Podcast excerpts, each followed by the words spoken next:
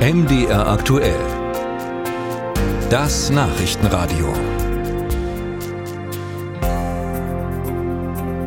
Jetzt ist die Zeit. Das war das Motto des Kirchentages. Am vergangenen Wochenende hat er ja in Nürnberg stattgefunden. Und nach dem Kirchentag ist auch die Zeit, und zwar für Diskussionen. Es geht da um die Schlusspredigt der Veranstaltung, die einigen in der evangelischen Kirche offenbar zu weit ging. Darauf lassen jedenfalls die Reaktionen im Netz schließen. Da klagen dann schon mal einige über Gotteslästerung, Blasphemie wird da teilweise beklagt. Anlass sind die Äußerungen des Pastors Quinten Cesar zu Klima- und Flüchtlingspolitik. Vor allem aber auch die Aussagen über Gott selbst. Till Ganswind mit den Details und Reaktionen. Die Rede des gebürtigen Südafrikaners Quinton Caesar hatte es in sich. Der Pastor aus Wiesmoor in Niedersachsen forderte Veränderungen in der evangelischen Kirche. Veränderungen im Umgang mit denen, die Diskriminierung erfahren. Immer wieder werde das aufgeschoben, sagte der dunkelhäutige Caesar. Aber die Zeit dafür sei jetzt. Und weiter? Jetzt ist die Zeit zu sagen, wir sind alle die letzte Generation. Jetzt ist die Zeit zu sagen, Black Lives always matter.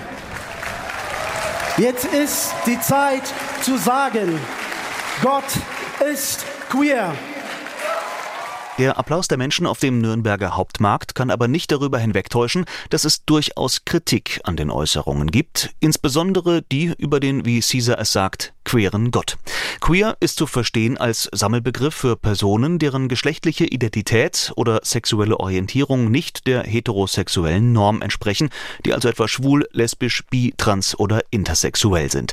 In der Landeskirche Anhalt ist man alles andere als glücklich über diese Auslegung. Kirchenpräsident Joachim Liebig. Gott ist natürlich nicht queer. Das ist eine Einschränkung, die Gott in keiner Weise gerecht wird. Es geht natürlich schon, und ich nehme die Wut des Predigers hin und ich nehme alles auch an Forderungen hin, die er aufstellt. Aber er unterstellt mir ja als altem weißen Mann, dass ich schon das eigentlich gar nicht dürfte.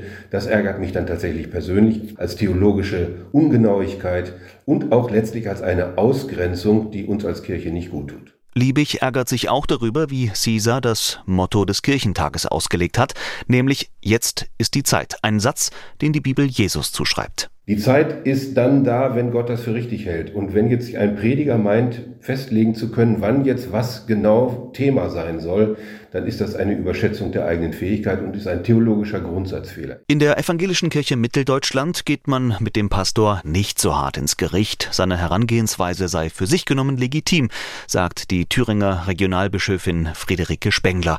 Die Predigt enthalte aber einige Reizwörter, für die eine Predigt der falsche Ort sei.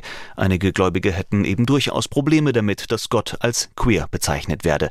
Den Ansatz findet Spengler aber durchaus interessant. Ein Gottesbild, was sich festlegt auf einen Sexus, den wir Mann oder Frau nennen, ist jedenfalls nicht das Gottesbild, was ich aus der evangelischen Theologie kenne, sondern es ist ein Gottesbild, was genau diesen Rahmen übersteigt und sprengt und eben sagt, ich bin nicht festgelegt darauf.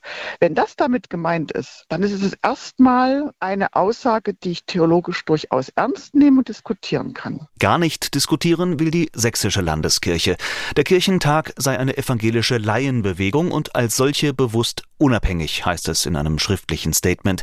Die Gremien entschieden in dieser Tradition eigenständig über Themen, Redner oder Prediger. Und weiter? Die sächsische Landeskirche hält es aus diesem Grund nicht für angemessen, die Predigt eines Pfarrers auf dem Abschlussgottesdienst des Kirchentages zu bewerten. Ganz grundsätzlich kann und darf über Predigten diskutiert werden.